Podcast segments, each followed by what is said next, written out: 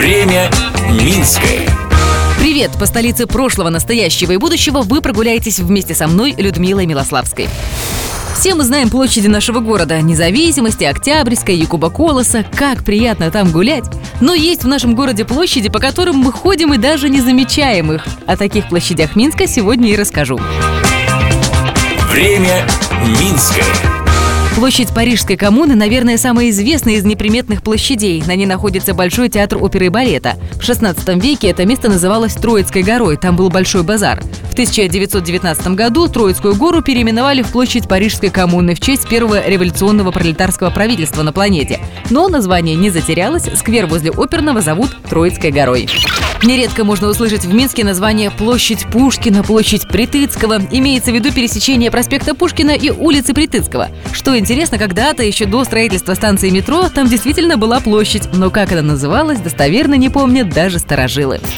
Есть в Минске еще и площадь Франтишка Богушевича. Мало кто знает, что кольцо возле Мускомедии названо в честь прославленного белорусского поэта. Возможно, потому что относительно недавно эта площадь носила имя русского революционера Виктора Нагина. К слову, в Минске, да и вообще в Беларуси, нога Нагина даже и не ступала.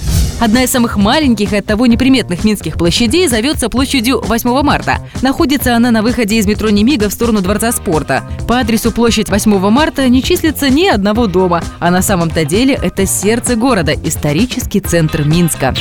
Еще одна незаметная площадь разместилась напротив концертного зала Минск. На ней нет ни домов, ни площадок для празднеств. Называется это место площадью Объединенных Наций. Юбилейная площадь остается незамеченной, потому что похожа на сквер. Громкое название она получила в честь юбилея Никейского церковного собора, который с размахом праздновали католики всего мира в 1825 году. В советское время на юбилейной площади были деревянные домики и деревянный кинотеатр «Беларусь». Сейчас там строят метро. Затем, как течет время Минское, слежу я, Людмила Милославская. Благодарим за информационную поддержку программу «Минское Минчане». Смотрите в субботу в 11.00 на телеканале СТВ. Время Минское.